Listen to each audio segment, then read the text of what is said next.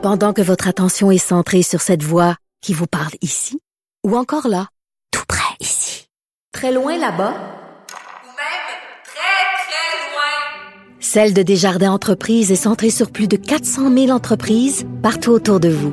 Depuis plus de 120 ans, nos équipes dédiées accompagnent les entrepreneurs d'ici à chaque étape pour qu'ils puissent rester centrés sur ce qui compte, la croissance de leur entreprise.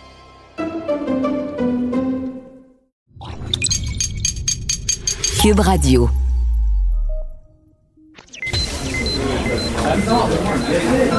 Silence Veuillez vous lever. La Cour, présidée par l'honorable François-David Bernier, est déclarée ouverte. Entrez dans les coulisses de la justice. Écoutez, vous serez pas jugé. Ils appellent à la barre les acteurs de l'actualité. Oui, votre honneur.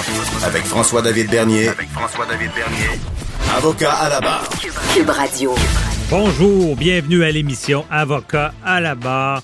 Aujourd'hui, pour vous, on commence avec un sujet très intéressant, toujours.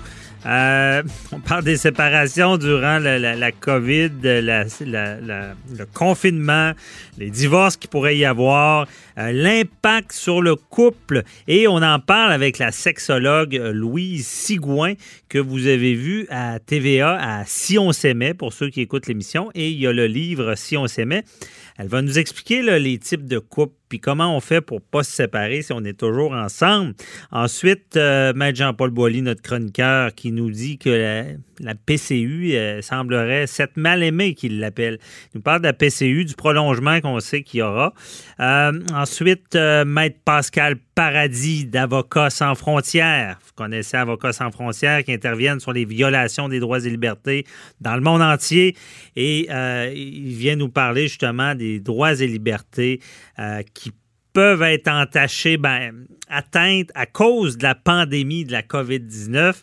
Et pour finir, euh, bon, aujourd'hui, on répond à vos questions, les questions du public toujours, que vous nous avez posées sur le Facebook ou sur la- notre ligne 187 Cube Radio. Votre émission commence maintenant. Vous écoutez Avocat à la barre. Si on s'aimait, connaissez-vous euh, l'émission? Connaissez-vous le livre? Euh, connaissez-vous la sexologue euh, Louise Sigouin? Et certains vont se dire, c'est quoi le lien avec le, le ju- le juridique d'avocat à la barre? Ben, c'est qu'on le sait, durant le confinement, euh, beaucoup de gens se sont posés des questions. Est-ce qu'il y aura plus de divorces? C'est quoi l'impact sur le couple que ça a d'être toujours ensemble? Et on voulait en parler avec la sexologue Louise Sigouin qui est avec moi. Bonjour. Bonjour, maître Bernier. Merci d'être là. J'ai ben, j'ai beaucoup de questions. euh, et on, on- bon, ben, pour ceux, euh, je fais la présentation. Ben, vous, vous- vous êtes la sexologue dans l'émission à TVA. euh, si on s'aimait, c'est une émission où est-ce que des candidats qui, bon, qui tentent d'être ensemble pour trouver l'amour. Et Ouais. euh, vous avez écrit un livre là-dessus. Il y, a, beaucoup de choses à dire sur les, les couples. Euh, et je me, on, se demandait, avocat à la barre, est-ce que euh, c'est quoi l'impact que tout ce confinement a sur les couples? Bien, c'est sûr que ça a un impact en partant. Bien sûr, les couples qui étaient déjà fragilisés ou euh, en crise, ben là, ils vont peut-être faire le malheureux constat que la rupture est imminente. Mais à la base, pour tout couple qui se respecte, il y a toujours quatre sujets autour desquels les conflits euh, tournent. Mhm. L'argent, la sexualité, les enfants et les tâches. Ah oui. En période de confinement, vous comprendrez que là, on se retrouvait avec les quatre conflits dominants en même temps. Parce que là, il y avait, c'est pour certains qui ont perdu leur emploi ou une grande insécurité financière qui planait euh, dans la maison. Euh, la sexualité, bon, il y en a qui prenaient comme une échappatoire, il y en a d'autres que stress et libido sont pas les meilleurs amis, fait que ça prenait le bord. Euh. Les enfants, ben ils s'est retrouvés avec l'encadrement, la discipline, les tâches euh, aux devoirs, puis les tâches, comment on organise notre temps. Fait que c'est sûr que ça a créé une tension. Mhm. Si déjà à la base on n'était pas euh, confortable avec ces notions-là, ben c'est sûr que ça a créé des, des, des, des crises, des tensions, des inconforts, puis malheureusement peut-être pour certains euh, des, des, des en tout cas un questionnement de façon continue où on arrête. OK, c'est ça. Donc, ça, ça met Ouais. vraiment le couple à l'épreuve.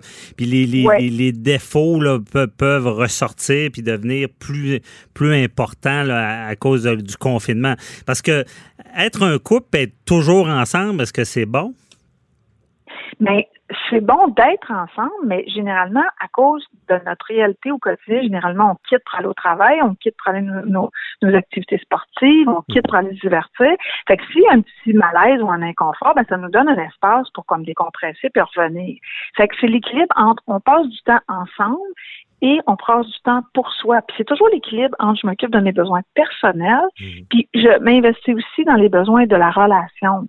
Puis là, le confinement, ben, pour celui qui a plus besoin de temps seul, ben, c'est sûr qu'il s'est retrouvé un peu coincé, mais euh, c'est vraiment l'équilibre entre les deux qui est souhaitable. Parce qu'à l'inverse, si ça se met à aller bien, ben, parce qu'on a profité de ce temps-là que généralement on n'a jamais. Mhm.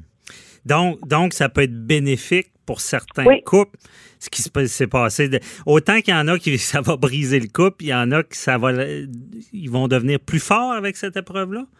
Ben absolument, parce que souvent, ce qui crée des, des, des, des difficultés dans notre relation, c'est qu'on manque de temps. On est pris dans les enfants, nos occupations, nos responsabilités, nos projets.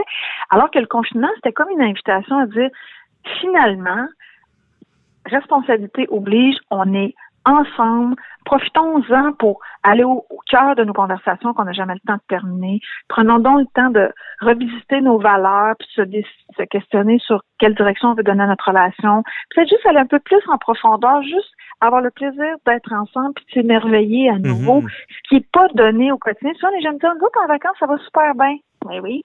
Là, le confinement, il, il nous proposait ça, puis de garder un peu cette attitude de donner du temps de qualité à la relation pour faire le point. Est-ce que ça va toujours entre nous? Y a-t-il des choses qu'on devrait parler? Y a-t-il des choses qu'on devrait revenir? Y a-t-il des choses qu'il faut qu'on discute absolument?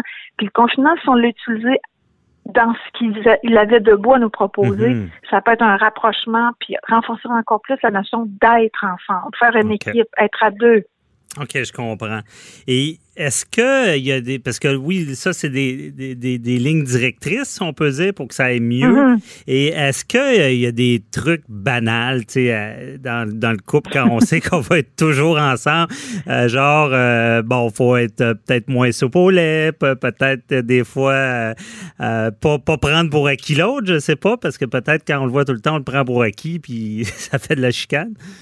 Mais je pense que c'est de se parler honnêtement dans un premier temps, tu sais, puis pas faire fi de bon, aujourd'hui j'ai un peu plus euh, de difficulté à tolérer, fait que euh, soyons vigilants d'être euh, tu Mhm. sais, tolérants envers l'autre, mais je pense que c'est- beaucoup de d'accepter que c'est pas toujours facile une relation. Puis si je choisis mes batailles, qu'on prendra pas tout au pied de la lettre, ben déjà ça enlève un peu de pression. Mhm. Puis je trouve que le défi en relation, c'est vraiment d'apprendre à négocier avec nos différences, sans les juger, mais avec un regard bienveillant. OK. Ta façon est bien différente, je la comprends pas trop, mais en tout cas, il doit y avoir du bon là-dedans. Même chose de notre côté, comment on fait pour faire le mi-chemin? Puis moi, c'est beaucoup ça, la, la teneur du, de, de, de mes enseignements, c'est qu'on fait ça ensemble. Mhm. Toi, tu as des forces qui, qui sont mes, mes difficultés, et vice-versa, comment on fait pour faire le mi-chemin sans que ce soit juste d'un bord puis de l'autre, puis on travaille dans la même direction. Oui, c'est bien dit, ça, je retiens ça. Mi-chemin, même direction. Oui, C'est ça. c'est- c'est- c'est très bon. Et euh, d'ailleurs, je, vais- je, je vais avouer quelque chose. Je suis, j'adore l'émission Si on s'aimait. Et au départ. Euh, je, je ne voulais pas aimer ça. J'ai été forcé de l'écouter avec ma blonde, qui, qui, mais par la suite, c'est moi qui aimais ça le plus. J'a- J'adore, la, pour ceux qui n'écoutent pas, vous analysez tout ce qui se passe avec les couples. C'est très intéressant, intéressant, instructif aussi. Et euh, moi, j'en profite, je me gâte. là. Euh, J'ai pas tout compris sur les types de couples. C'est qu'il y a comme quatre types, euh, pas de couples, de, de personnalités, de codépendants. dualités, Ouais, c'est ça. il y a C'est cinq quoi les. dualités. OK. C'est Ces- quoi? Ces dualités, c'est chaque dualité nous aide à traverser un enjeu dans la relation. Alors, OK.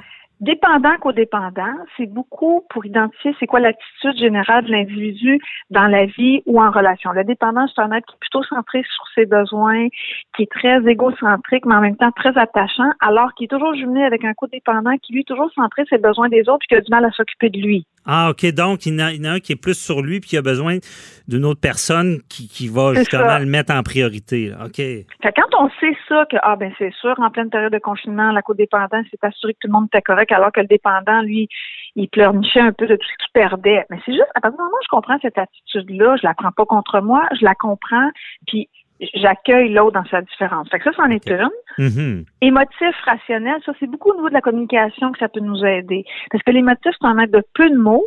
Ça a l'air bien clair à l'intérieur de lui ou d'elle qu'est-ce qu'il veut dire, mais il n'y a pas beaucoup de mots qui sortent pour l'exprimer. Le rationnel, c'est le contraire. Il jase, il jase, il jase, il jase. Des fois, il répète toujours la même chose. Ah mais ouais. Le rationnel s'exprime plus que l'émotif? En mots. OK, en mots. Là, si le rationnel, il parle tout le temps, il laisse pas de place à l'émotif pour y laisser un espace pour nommer, parce que c'est peu de mots, mais il y a quelques mots on y laisse l'espace pour le dire. Mhm. Fait que quand on sait ça, ben, l'émotif, son défi, c'est de parler un peu plus. Le rationnel, c'est de parler un peu moins. OK. Se sentir davantage. Mhm. Une autre affaire bien banale, qui est bien important de savoir, il y a des vite puis il y a des lents. Ah. C'est- On ça se veut dire quoi? partir pour ça un après-midi. Le vite est déjà sur le bord de la porte, prêt Ah ouais. son petit bagage. Avec quelqu'un qui dit Attends minute, tu seras pas long, je m'en viens là. OK. Ça, c'est vrai que ça peut être une source de chicane, des fois. Ben oui, puis ça, ou dans les tâches, dans les, les, les- les choses à exécuter. Puis juste d'accueillir que, ben c'est sûr, quand on a un vol à prendre, faut être à l'heure, mais quand c'est le temps de relaxer un samedi après-midi, on peut mettre un peu plus de lenteur dans notre quotidien. OK. Donc, de gérer ça avec l'autre, là, de- Ouais, ça, c'est beaucoup au d'identifier. niveau de Ouais. Oui, parce que c'est dans les tâches beaucoup qu'on va le voir se manifester dans, dans le, le to-do list qu'on a à faire. OK. Je comprends. Il y a l'actif puis le rêveur. L'actif, lui, tant que tout, tout, tout, tout, tout, tout n'est pas fait, il n'est pas capable de s'arrêter. Alors que le rêveur, tout, tout un bon prétexte pour profiter, puis savourer la vie, puis discuter avec un voisin, puis Ah, lire un article. OK. Quand je vous parle du mi-chemin, ben c'est c'est ça. C'est comme, on peut-tu ralentir tout en étant productif? Ben, apprendre de l'autre, c'est ça que je vois Oui, c'est beaucoup. ça. Sa force, parce que- c'est ma difficulté. Ben oui, j'ai déjà vu ça des couples justement où il y en a un bien stressé, l'autre bien relax, puis plus, les ça. années passent, plus les deux sont comme euh, un est devenu un peu plus stressé, puis l'autre un peu plus relax. C'est ça. Puis Ok. le dernier, c'est fusionnel solitaire. C'est beaucoup l'intimité amoureuse. Comment je fais pour m'épanouir dans ma vie personnelle, tout en priorisant un peu du temps pour la vie amoureuse? Puis chacune de ces dualités-là, on devrait être en mesure de s'identifier à une des deux caractéristiques sur les cinq dualités. Puis ça nous aide à comprendre puis à, à- à identifier notre dynamique. OK. Donc, on s'identifie à une dualité. On peut être plusieurs en même temps? ou- Oui. OK. Mais dans le fond, on s'identifie à une, à, une des caractéristiques de chacune des dualités. Fait que je suis dépendant ou codépendant. Tu sais, Par exemple, je peux être dépendant, rationnel, vite, fusionnel. Puis ça m'aide à comprendre ce sur quoi j'ai à travailler. OK. Je comprends. Mais en tout cas, j'invite les gens à aller lire vo- votre livre. Je vais aller le lire aussi. Ça peut aider dans, dans un coup. Il nous reste à peu près deux minutes. Et là, j'ai la question qui tue là, pour finir. La chicane dans un couple, est-ce que c'est bon ou mauvais? C'est vrai qu'il y a des couples qui chicanent jamais, puis à un moment donné, ça finit de sa belle mort, tandis que d'autres, il y a plus de, de- de passion, puis ça se chicane un peu plus. Mais dans la mesure où on assume de façon authentique notre différence, ça se peut qu'on s'accroche, Mhm. puis qu'on ait un peu de, de, de, de tension. Mais c'est sûr que c'est pas souhaitable que ce soit un mode de gestion au quotidien ni de communication. Mais encore là, toutes les variables sont possibles. Il y en a qui c'est leur mode de communication, ils sont d'accord avec ça, puis il y en a qui chicaneront jamais. Mais c'est le mi-chemin entre les deux une fois de plus. Mhm, je comprends. Toujours, euh, toujours l'équilibre. Ouais, Et la dans- quête, du moins. Ouais, ben c'est ça. Je pense que c'est dans, comme dans toute chose. Mais c'est intéressant. Ça va peut-être, euh, ça va, c'est peut-être une mauvaise en- entrevue pour un avocat parce que ça nous va, ça peut nous enlever de l'ouvrage. Non, je fais du ça à la blague. On veut pas de chicane. dire- Mais j'ai envie de vous dire qu'une une séparation de façon raisonnable, mature et adulte, ça peut aider le travail que vous avez à faire par la suite. Ben oui, puis c'est ben certain, puis c'est toujours ça qu'on prône aussi. Mais euh, c'est Ouais. tout le temps qu'on avait, puis je pourrais passer à une autre âge, et- mais je pense qu'on on a fait quand même un bon tour. Merci beaucoup, euh, Louis Sigouin là, de Si on s'aimait, l'émission évidemment, j'invite les gens à l'écouter à TVA, et le livre également qui peut, euh, ça peut littéralement sauver des couples, à ce que je vois. Ouais, ça peut aider. Hey, merci beaucoup. Merci, là, bonne journée. Bye bye. Au revoir. Pendant que votre attention est centrée sur vos urgences du matin, vos réunions d'affaires du midi, votre retour à la maison ou votre emploi du soir, Celle de Desjardins Entreprises est centrée sur plus de 400 000 entreprises à toute heure du jour. Grâce à notre connaissance des secteurs d'activité et à notre accompagnement spécialisé, nous aidons les entrepreneurs à relever chaque défi pour qu'ils puissent rester centrés sur ce qui compte, le développement de leur entreprise. Avocat à la barre. Avec François-David Bernier. Avec François-David Bernier. La PCU, cette mal aimée ou cette ou la très aimée, euh, le gouvernement fédéral a annoncé cette semaine la prolongation de la PCU. Euh, Il y en a qui apprécient que ça continue, d'autres la, la décrient parce qu'on sait euh, il y, a, y a quand même un impact sur les commerçants, les restaurateurs, trouver de la main-d'œuvre. Donc, on en parle avec euh, Maître Jean-Paul Boilly, notre chroniqueur. Bonjour. Oui, encore une fois, c'est sûr que ça fait jaser. Là. Bien évidemment, le premier ministre Trudeau a annoncé qu'il allongeait le, le programme canadien d'urgence, la PCU, là, de huit autres semaines. Donc, Huit autres ou c'est total? Non, non, huit- ah, huit, huit semaines. autres semaines OK. additionnelles. Donc, il y avait déjà un quatre mois de prévu. Là. là, on monte à cinq mois additionnels. Bon, donc, on va pouvoir être sur ce programme-là plus longtemps. Faut comprendre, là, parce que les... Huit semaines, deux mois. Ouais, on monte à six. C'est ça, de, de- de Ouais. plus. Donc, on, on est à six mois. Puis euh, là, ben, il y a des gens là-dessus, ils font des calculs. hein. C'est sûr que le programme, puis on va parler des fraudeurs tantôt, là, mais le programme, il est fait pour venir en aide au monde qui en ont besoin. Parce qu'il y a du monde qui en ont besoin. Puis là, c'est bien beau de dire il y a des fraudeurs, il y a des ci, il y a des ça. Mais c'est certain que ça plaît pas à tout le monde. Puis vous l'avez dit en intro, là, il y y a des gens, tu sais, je regarde dans le milieu des spectacles, je regarde dans le, euh, de, toutes sortes de milieux où les gens ont perdu leur, leur travail comme tel, donc n'ont plus le revenu de, euh, pour, euh, euh, comme disait l'ancien premier ministre chrétien, pour amener le bain puis le beurre, ça- le, le bain puis le, beurre, le pain puis le beurre, pardon, Sur la table, ouais. Mais là, euh, on comprend que ça aide beaucoup, beaucoup, beaucoup de monde, puis il y a beaucoup qui l'apprécient.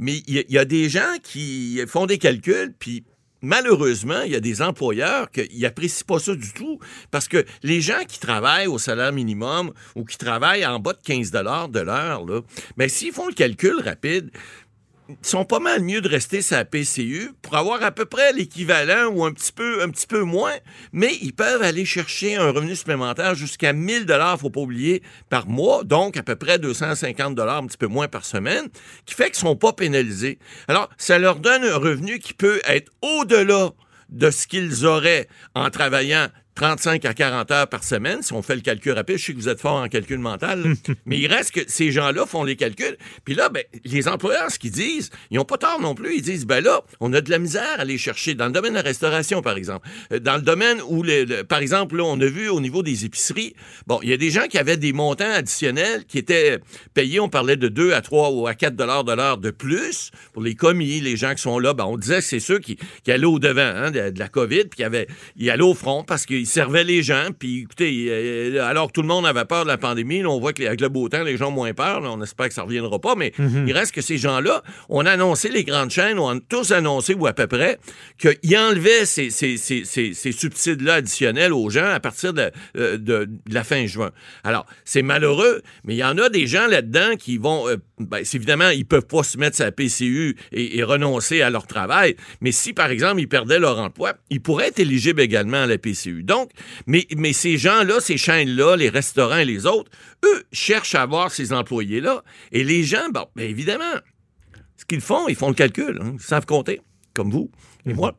Et puis, ils disent, ben écoutez, je suis mieux de, de ne pas euh, travailler, de ne pas retourner au travail, parce qu'il n'y a pas une obligation de retourner au travail. Une fois que vous avez été mis à pied à cause de la COVID, bon, évidemment, il faut être revenu, on l'a vu là, en matière de, de- droit du travail. Si on vous rappelle au travail, euh, vous devez revenir au travail. Sinon, à ce moment-là, c'est un refus de travail, puis là, vous pourriez ne pas être éligible.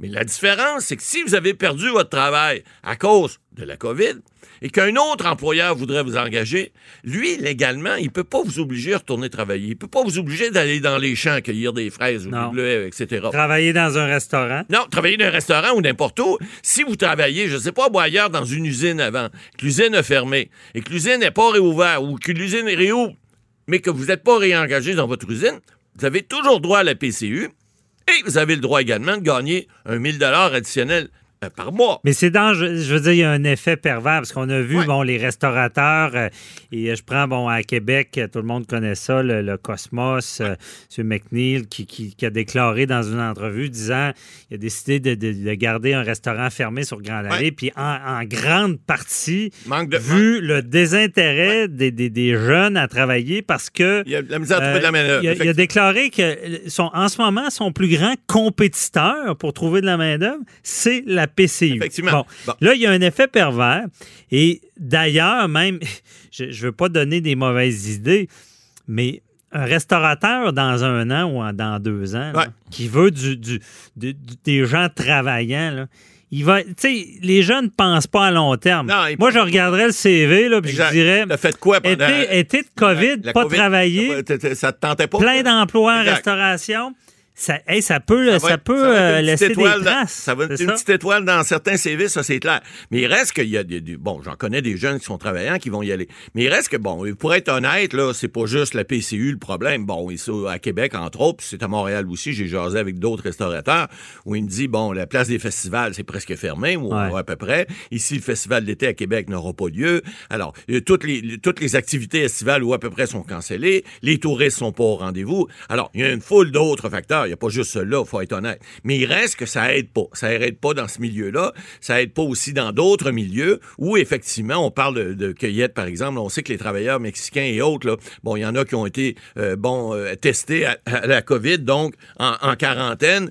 Euh, d'autres ne sont pas retournés au travail. Alors, il y a un manque criant de main-d'œuvre. Puis là, le Mexique dit, pour venir aider, ben, on dit là, écoutez, si vous n'êtes pas capable de garantir à nos travailleurs qui sont en sécurité et en, santé, en bonne santé, au niveau de la sécurité et de la santé surtout, ben on, vous en- on va vous en envoyer moins parce que eux autres aussi, ils ont une obligation. Alors, c'est une, une, une- roue qui tourne à l'envers, puis malheureusement, ben, il y a plusieurs employeurs qui euh, ils vont avoir de la misère tantôt parce que ça c'est pas évident de trouver des employés, puis les employés qui ont peur à aller travailler parce qu'ils disent, ben là, écoute, moi, je suis payé de toute façon, puis il y a des emplois, des fois, qui peuvent être à risque, entre guillemets, où on dit, ben là, je vais aller me mettre à risque alors que je vais recevoir le même salaire. Alors, tout le pro- problème qu'on disait, on en a parlé à l'émission, mais que M. Legault a parlé à un moment donné en disant, écoutez, on va ajouter ça là. Ils l'ont fait dans les CHSLD, ils l'ont fait. Ils ont commencé des cours cette semaine pour les, la formation. Bon, les gens qui vont, des, des- des- des aides soignants, les gens qui vont aller aider dans les CHSLD, bon, suivent des cours, sont Bon, il y a eu encore des, des problèmes cette semaine parce qu'il y a des gens qui ont dit, écoutez, moi, je vais arrêter de suivre les cours, on ne me garantit pas un travail à temps plein. Alors, encore là, ça crée une incertitude chez les gens, mais lorsqu'ils signent, ils s'en- ils s'engagent. hein, c'est un engagement contractuel. Alors, on dit un contrat, c'est une entente, hein, c'est bilatéral entre deux Ouais. parties. Il y en a un qui fait une offre, l'autre qui accepte, il y a un contrat. Alors, ils sont obligés d'aller travailler. Maintenant, on leur, a- re- on leur aurait dit cette semaine dans certains coins, on peut pas vous garantir que ça va être à temps plein. On pense que oui, mais là, ça dépend de ce que vous avez signé. Si vous avez signé une entente qui dit on vous garantit un travail à temps plein, ben vous allez avoir un travail garanti, sinon allez voir un bon avocat puis il va vous arranger ça. Mais d'un autre côté, si c'est pas écrit ça dans votre entente contractuelle avec le gouvernement, ou en fait avec les, les, les, organismes qui ont fait ces, ces, ces ententes-là, là, euh, le, le, le- le- bon ministère de la Santé et tout ça, euh, ben écoutez, si c'est pas écrit dans votre entente, vous pouvez pas dire qu'on vous avait garanti un, un travail à temps plein. Si c'est écrit, ben c'est garanti. Par contre, ce que les gens disent, et puis ça, je peux le partager puis le comprendre, c'est de dire, écoutez, on ne ferait pas suivre des cours où on vous paye pendant trois mois à temps plein, un bon salaire, hein, je pense que c'est 879 dollars ou quelque chose, je veux pas euh, me tromper, là, mais un bon salaire par semaine pour aller à l'école. Et Trouvez-en du monde qui sont payés pour aller à l'école, j'en connais pas beaucoup. On a fait nos cours, nous autres, on n'était Ouais. pas payés.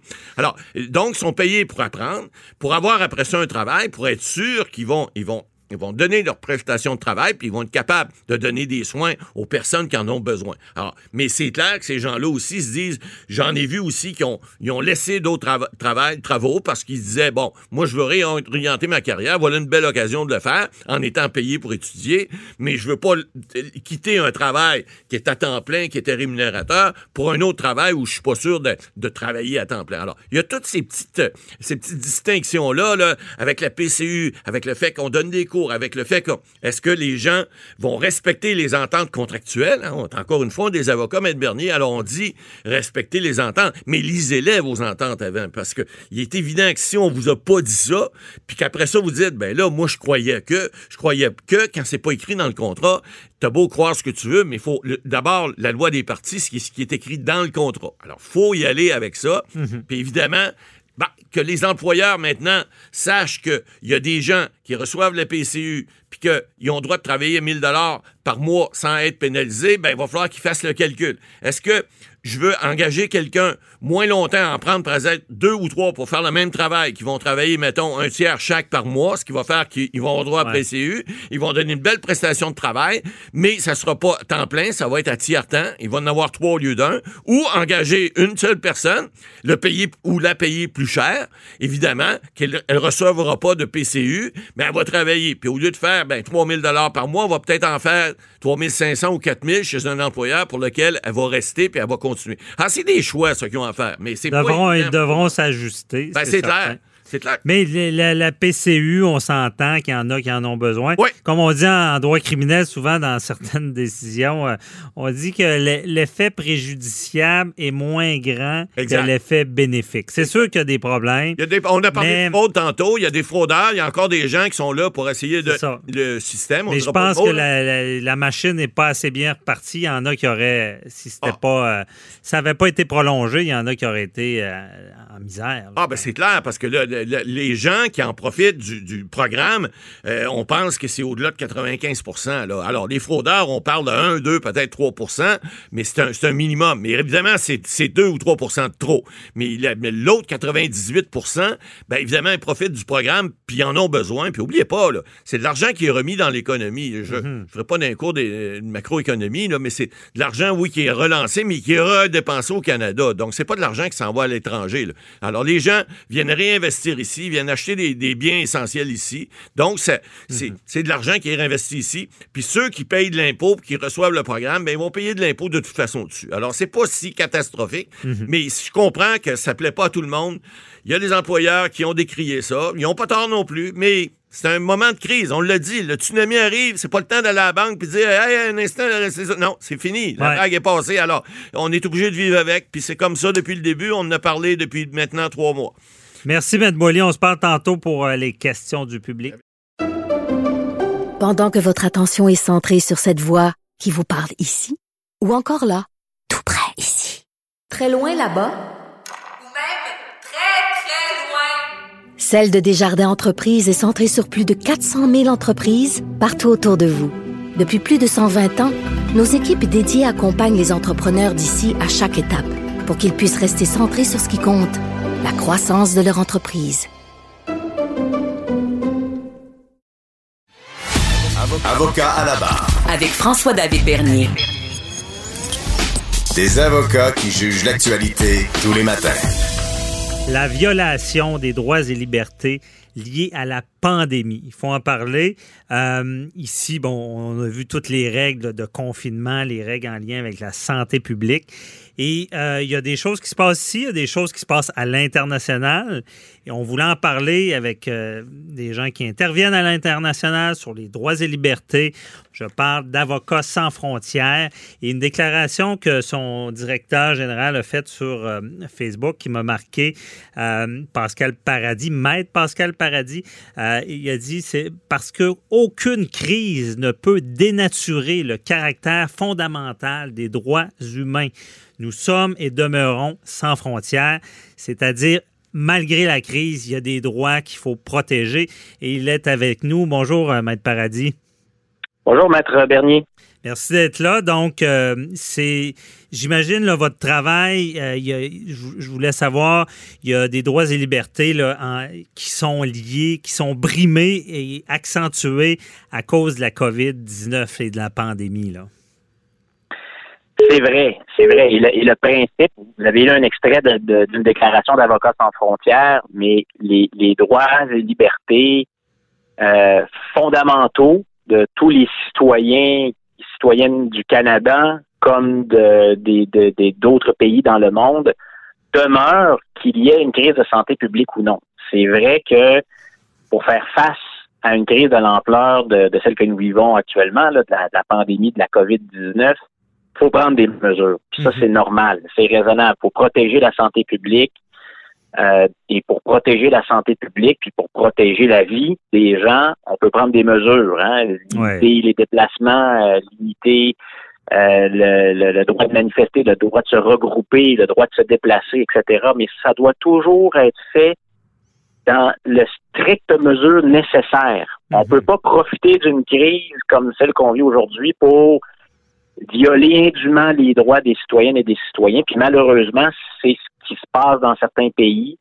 Et c'est ce qu'Avocats sans frontières continue de surveiller et, et on continue en fait d'agir pour protéger les droits des gens euh, dans, des, dans des crises comme celle-là. Oui, je comprends. Et comment ça se manifeste dans d'autres pays? C'est qu'on a déjà des fois une emprise et on va profiter de, la pandémie pour euh, exagérer euh, la, violation?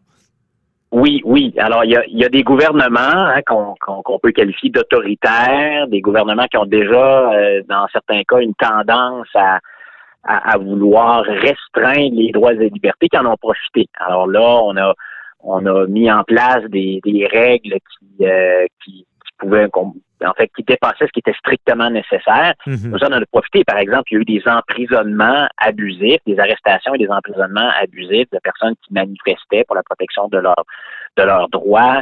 Euh, il y a eu euh, des règles qui ont touché indûment, par exemple, les travailleurs domestiques, hein, qui sont particulièrement affectés par par des crises comme celle-là il y a ensuite des règles qui visent pas nécessairement, il y, a, des gouvernements qui visent pas nécessairement de mauvaise foi à atteindre les droits et libertés, mais qui, qui édictent des normes hein, relativement à la pandémie. Puis là, ça a un impact démesuré pour certaines catégories de la population. C'est le cas, par exemple, de certains migrants hein, qui se retrouvent coincés des fois, qui est en processus de migration, puis qui se retrouvent coincés dans un pays, puis là, soudainement, euh, qui se voient privés de plusieurs de leurs droits, qui peuvent pas retourner chez eux, mais qui peuvent pas parfaitement intégrer la société dans laquelle ils se trouvent, etc.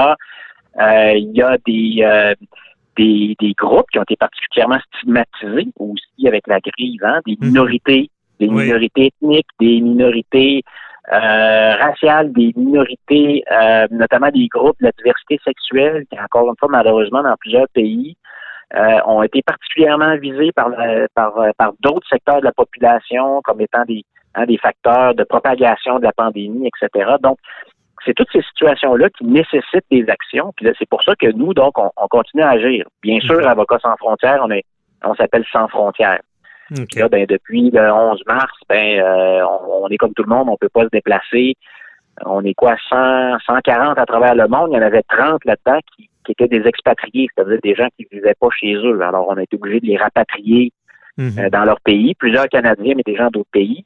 Mais il reste des gens qui sont dans des, des gens de notre équipe, puis des partenaires qui sont chacun de leur pays. Puis là, ben, ils s'activent. Hein, donc là, on a fait euh, des, campagnes d'information sur les réseaux sociaux, euh, des campagnes vidéo pour informer les gens de leurs droits, particulièrement un thème dont il faut parler, la violence basée sur le genre, c'est-à-dire mhm. la violence sexuelle, la violence domestique, très souvent contre les femmes qui, là, en période de confinement, sont plus proches de leurs agresseurs euh, pour certaines. Donc là, on a fait des lignes téléphoniques, on a mis ça sur pied dans certains pays. Des gens peuvent appeler pour connaître leurs droits, pour savoir quoi faire quand il se passe quelque chose. Euh, on a continué à travailler dans certains pays euh, avec les avocats locaux et les organisations pour les droits des détenus. Mais vous voyez, ce sont tous des, des, des groupes, des personnes qui sont en situation de vulnérabilité, dont la situation, malheureusement, peut s'empirer, soit à cause de la pandémie elle-même, ou soit à cause des mesures gouvernementales adoptées pour contrer la pandémie. Je comprends. C'est vraiment la pandémie devient un prétexte pour brimer euh, des droits. Et euh, je, trouve ça intéressant que malgré le, confinement, malgré que vous ne pouvez plus voyager, euh, je comprends que vous avez continué. Les pressions sont. C'est pas nécessaire d'être sur place avec toute la technologie, les réseaux sociaux. Vous réussissez quand même à, mettre une pression, à être présent pour aider ces gens-là. là oui, puis ça, ça, ça fonctionne dans plusieurs cas. Par exemple, on continue à travailler en matière de lutte à la traite de personnes et au trafic d'êtres humains.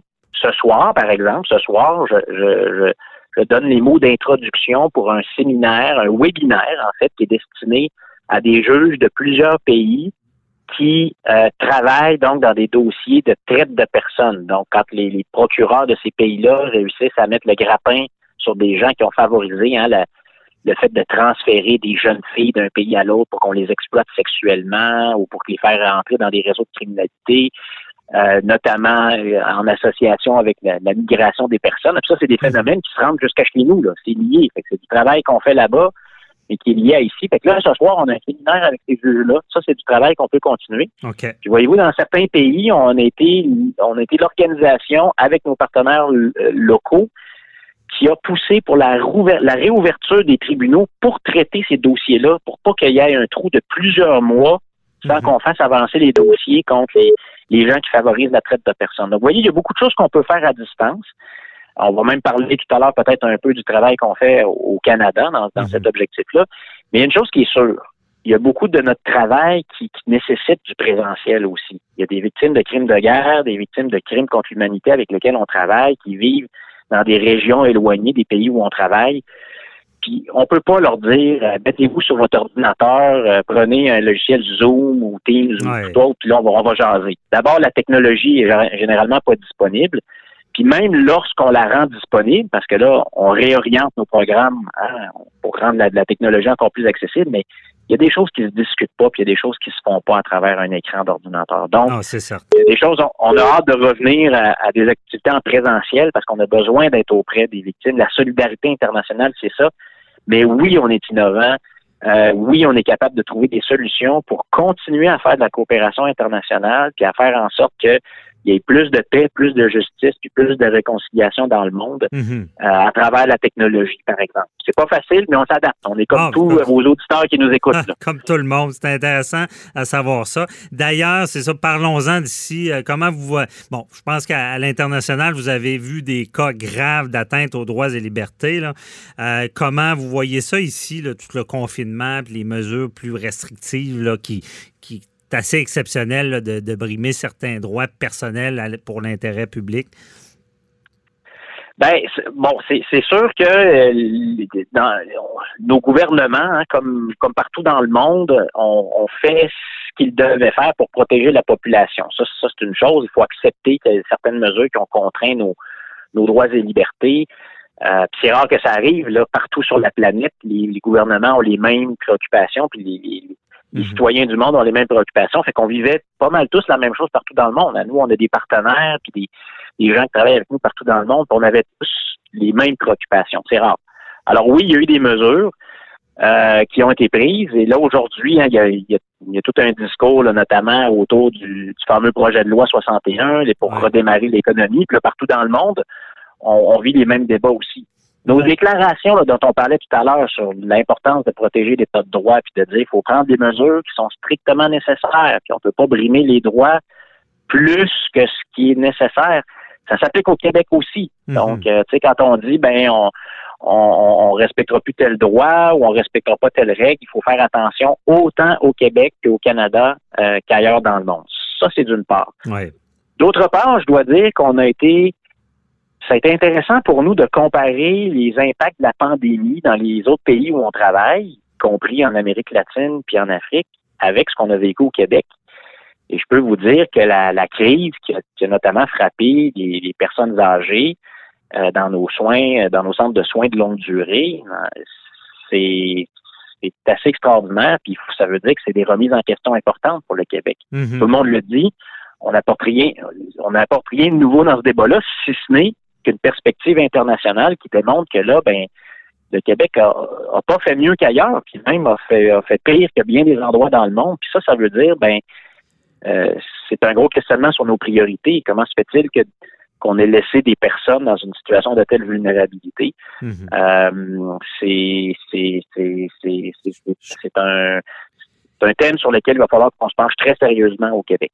Non, c'est ça, je comprends ce que vous voulez dire, puis il va falloir apprendre de nos erreurs.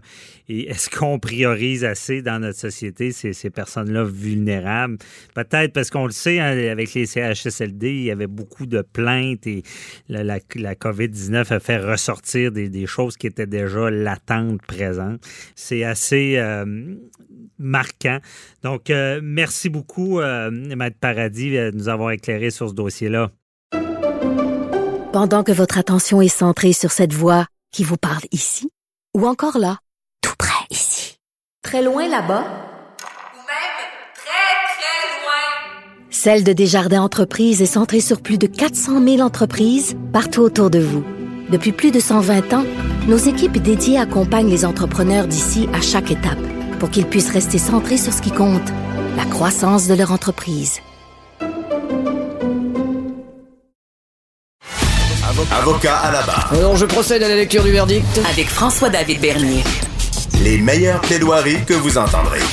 Cube Radio. C'est maintenant l'heure des questions du public. Euh, oui, les, dernières questions de la saison Ben oui, déjà. avec euh, Matt Boily qui est toujours là. Euh, allons-y, allons-y. euh, encore lié pas mal à la COVID, évidemment.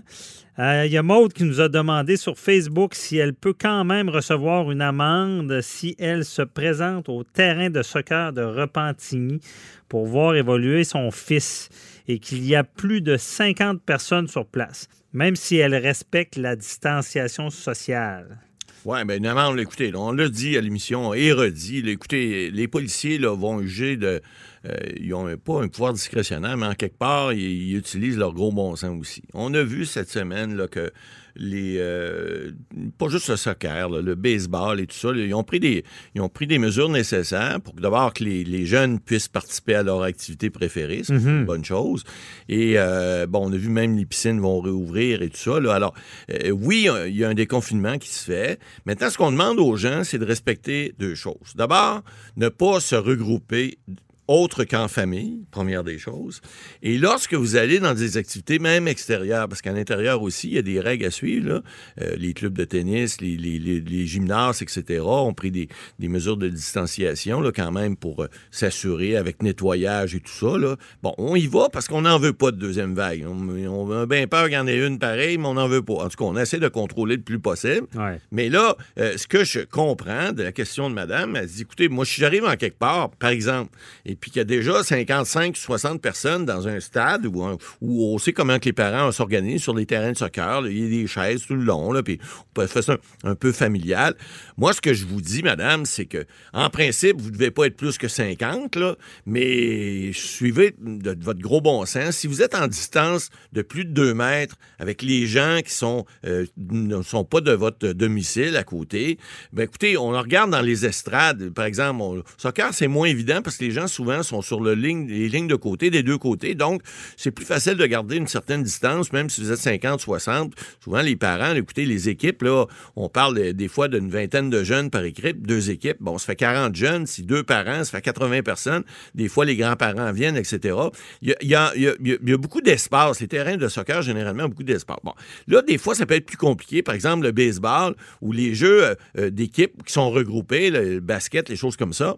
Euh, à l'intérieur, ça, c'est une autre chose, à l'extérieur, là où il y a des estrades. Bon, mais les estrades, on dit la même chose. Garder une distance quand même euh, à- deux mètres. Et puis, évidemment, s'il y a plus de 50 personnes, en principe, on a dit de ne pas euh, avoir plus de 50 personnes pour, pour assister à ces choses-là. Mais c'est le gros bon sens est encore là. S'il y a 50 por- personnes dans un estrade, mais ça n'en prend pas nécessairement plus, euh, ça pourrait être 50 dans un autre estrade. hein. On comprend que si on garde les distances de 2 mètres partout, ben, je vois pas de problème avec ça. Les, les policiers non plus vont pas nécessairement, eux autres, euh, euh, écoutez, eux autres aussi, ils en ont des enfants, puis ils veulent pas arriver, puis comme on l'a déjà dit, prendre des amendes de façon euh, courue, puis que tout le monde reçoive juste des amendes. Non, non. Mais ce qu'on veut pas, c'est qu'il y ait, encore une fois, que le virus court, donc prendre des mesures. Il y a aussi les masques, on n'en a pas parlé, mais si vous voulez être encore plus euh, certaine que ces euh, mesures-là vont être appliquées, ben, on dit, vous lavez les mains, les masques, etc. Vous êtes à l'extérieur, mais les mêmes mesures se prennent qu'à l'intérieur. Alors oui, madame, je pense pas que vous allez avoir de problème dans votre petite cour euh, euh, de, de soccer à Repentigny s'il y a plus de 50 personnes, là. mais gardez la distanciation. Comme ça, si jamais il y a un policier un peu zélé qui vous donne une infraction, mais il y aura certainement des, des avocats pour venir défendre ça en disant, écoutez, la distanciation sociale est respectée, on a pris des mesures, et puis, il y a- évidemment, il y a une question de gros bon sens aussi, mais encore là, on veut pas transgresser les lois, mais on veut surtout que les gens respectent les directives. On dit tout le temps, une directive n'est pas nécessairement une loi, Mais si on veut pas aller plus loin, on l'a encore dit souvent à l'émission, si on veut pas que les mesures reviennent encore, ou encore pire, que la loi, ces mesures d'urgence, on aime ça faire peur au monde à l'émission, M. Bernier, mais on veut pas qu'ils reviennent en vigueur. Il faut rester, il faut rester, il faut re- respecter les directives. Là, il y en a beaucoup. Là. Il y en a Ben oui. Pour faire peur au monde. Imaginez, le confinement a eu lieu quand le printemps arrivait. Ben tout, ouais. le monde, tout le monde avait un vent de, de- de- de- malgré tout. euh, on savait que le beau temps s'en venait. Ben, Imaginez être confiné quand l'hiver arrive. Et là, Oh! non, non, ça serait pas drôle. Faites rough. attention. Ouais. Euh, ensuite, euh, Marc-André de Québec qui veut savoir est-ce- qu'est-ce qui cloche encore avec les restaurateurs qui ne peuvent obtenir une subvention gouvernementale puisqu'il semble que plusieurs propriétaires refusent toujours de leur fournir? Ouais, on a encore parlé. J'ai été impliqué dans un dossier, je ne veux pas en parler là, parce que c'est devant la cour, mais euh, le, le principe est fort simple. C'est que, la- la- on le dit à l'émission, monsieur, là, écoutez, la, le- monsieur ou madame, là, je me souviens plus qui, qui vous a posé la question, mais peu importe. euh, C'est monsieur. la, subvention comme telle n'est pas obligatoire. Et malgré que le gouvernement du Québec a dit qu'il y avait, il allait couvrir un montant, de- parce qu'il y a un 25 que le propriétaire de l'immeuble doit subir, il doit l'absorber. Et ça, je, comprends que les gens sont pas d'accord avec ça parce qu'ils disent, écoutez, nous autres, oui, on a des problèmes avec la crise, mais là, vous avez donné des subventions aux, aux locataires, 50% ils doivent payer l'autre 25% mais le 25% qui reste, pourquoi nous, on doit l'absorber? Alors, le gouvernement du Québec, dans le projet de loi, souvenez-vous, 101 qui n'a pas passé, avait dit qu'il allait le couvrir, ce montant-là. Ils vont probablement le faire, j'imagine. Alors, moi, je connais beaucoup de propriétaires d'immeubles qui ont fait cette demande-là, mais il y en a d'autres qui, pour les raisons qui leur appartiennent, ne l'ont pas fait. Et effectivement, euh, ben, il y a des locataires qui vont po- possiblement en souffrir. Alors, il y a un jeu de chaises musicales qui se fait, mais il faut comprendre, monsieur, là, il y a des propriétaires, là, c'est pas une question de, de mauvaise foi ou de, de, de ne pas vouloir que le locataire euh, puisse bénéficier. Ils disent carrément, nous autres, bon, si mon locataire me, me paye pas le loyer, je vais peut-être le reporter, le loyer, mais je veux pas le perdre. Parce qu'il y a des locataires là-dedans, oui, il y en a qui ils passeront pas à travers, c'est sûr, mais il y en a qui vont passer à travers, puis il y en a que le fait qu'ils n'ont pas eu de revenus pendant trois mois, ça va peut-être reporter le paiement de certains loyers, mais ils vont finir par payer 100% des loyers, ce qui fait que le propriétaire, lui, qui a des, des taxes à payer, il y a des, une hypothèque à payer, il y a toutes sortes de choses à payer, va dire, ben là, écoute, oui, j'ai peut-être perdu trois mois pour un moment, mais je vais le reprendre d'ici un an Ouais, ou deux ans. Question comme ça, euh, j'ai aucune idée de la réponse. Ben, Est-ce que c'est légal, euh, par exemple, qu'un propriétaire pourrait. Bon, qu'il pourrait y avoir entente entre le propriétaire et le locataire, dans le sens que euh, il prend la subvention, Mais il va le charger après. mais que par la suite, le Ouais. locataire rembourse le 25 Exact. plus Ben, tard quand ça va Alors, aller on parle de 25 pour le moment, mais comme le gouvernement du Québec a annoncé dans le projet de loi, puis ça, on le sait, c'est des mesures que l'opposition n'était pas contre. L'opposition n'était pas contre non plus qu'il y ait une mesure qui, qui soit dit qu'on ne puisse pas évincer un locataire s'il Oh, est oui. dehors à cause de la COVID, mais à- la loi n'a pas passé. Alors, pour l'instant, c'est en suspens, donc on peut pas. Les avocats plus peuvent pas. tard, 25. Ouais. Mais Alors, donc, il a bonne son question. 75. Ouais, c'est ça. Plus tard, il va mieux, il rembourse le 25. Mais c'est-tu légal? Non, ben c'est ça. C'est-à-dire que dans la, la- la subvention, le, le programme de 20 pages qu'on a vu, là, Ouais, qu'on ouais. a décortiqué, le propriétaire doit- et le locataire s'engagent tous les deux à ne pas, c'est-à-dire le propriétaire ne pas réclamer, puis le locataire dit ben je le paierai pas non plus. Alors, il est là le, le bas qui blesse parce que évidemment, si le propriétaire savait puis que le, que le locataire va le rembourser, le locataire il est content d'avoir 50% lui de subvention de son loyer. Il est bien content, il va en sauver à moitié. Ouais. Il y a des locataires que je connais, moi j'en connais entre autres que vous connaissez aussi, et qui sont prêts à payer au, au propriétaire l'autre 25% Ils disent, regarde, je, je bénéficie de 50% mais le programme, il est mal foutu pour ça, on l'a dit à l'émission la semaine dernière, je pense, parce que il l'empêche légalement. Écoutez, on dit tout le temps des ententes peuvent toujours se faire, mais légalement, vous seriez en défaut et vous, auriez, vous pourriez être obligé comme propriétaire de rembourser le, le gouvernement Comme fédéral. ça, je comprends, mais si les deux parties s'entendent. Non, ben c'est ça. Ça oui, marche pas vous avez raison, mais c'est pas dans le programme. Le programme dit c'est que si vous le faites, vous devez rembourser. Alors c'est pour ça que légalement, je suis obligé de répondre au propriétaire qui me le demande. Non, vous pouvez pas le faire. Mais vous savez, des ententes, des fois, on dit on the side. Bon, on donne pas de conseils ici à l'émission, là, Non. mais on sait que des gens de bonne foi entre eux peuvent peut-être s'arranger autrement. C'est pas supposé, parce que le programme prévoit Non, mais- carrément qu'il n'est pas Ouais. supposé d'avoir ni d'entente. on- Allons-y dans, dans la règle, parce qu'on n'est pas pour ça, parce que ça. ça. ça peut venir de la fraude. là, si c'est Exactement, pas là. il faut pas. Ouais. Parfait. Ensuite, euh, Suzy M euh, aimerait euh, comprendre pourquoi il y, a, euh, il aura une enquête du coroner dans les décès en CHSLD, alors qu'il semble y avoir déjà plusieurs poursuites judiciaires, recours collectifs d'intentés à cet effet. Oui, effectivement. Pas la même chose. On a vu cette semaine, là, dans, le, dans ce dossier-là, il y a, il y a la, la- la coroner en chef euh, du, euh, du Québec, là, qui est maître Pascal euh, Descaries, euh, qui a dit cette semaine euh, que- qu'il y aurait une enquête.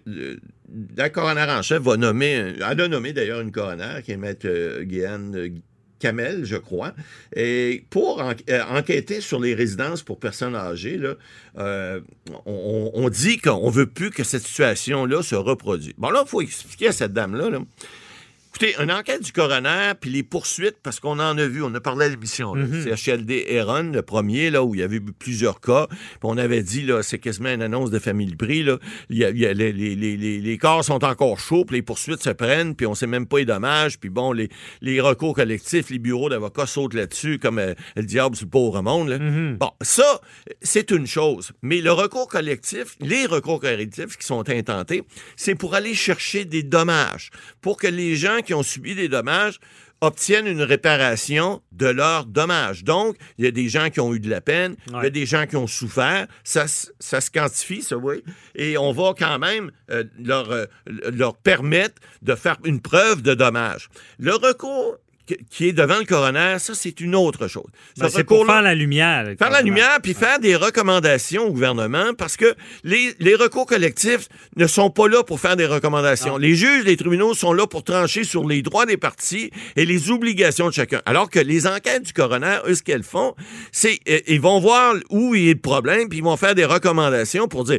Malheureusement, souvent, les recommandations des, des bureaux de coroner sont laissées en, en blanc, là, mais ils sont là pour ça, et c'est le but que la coroner en chef a fait cette semaine, donc de Ouais. prévoir euh, euh, qu'on puisse que ce- cette situation-là ne se reproduise. Ben oui, très important. Là. Ce qui est arrivé est dramatique et l'enquête du coroner est importante de comprendre pourquoi pour ne plus que ça arrive. C'est ça le but du coroner. Et il n'y a pas d'obligation légale du gouvernement à respecter les recommandations.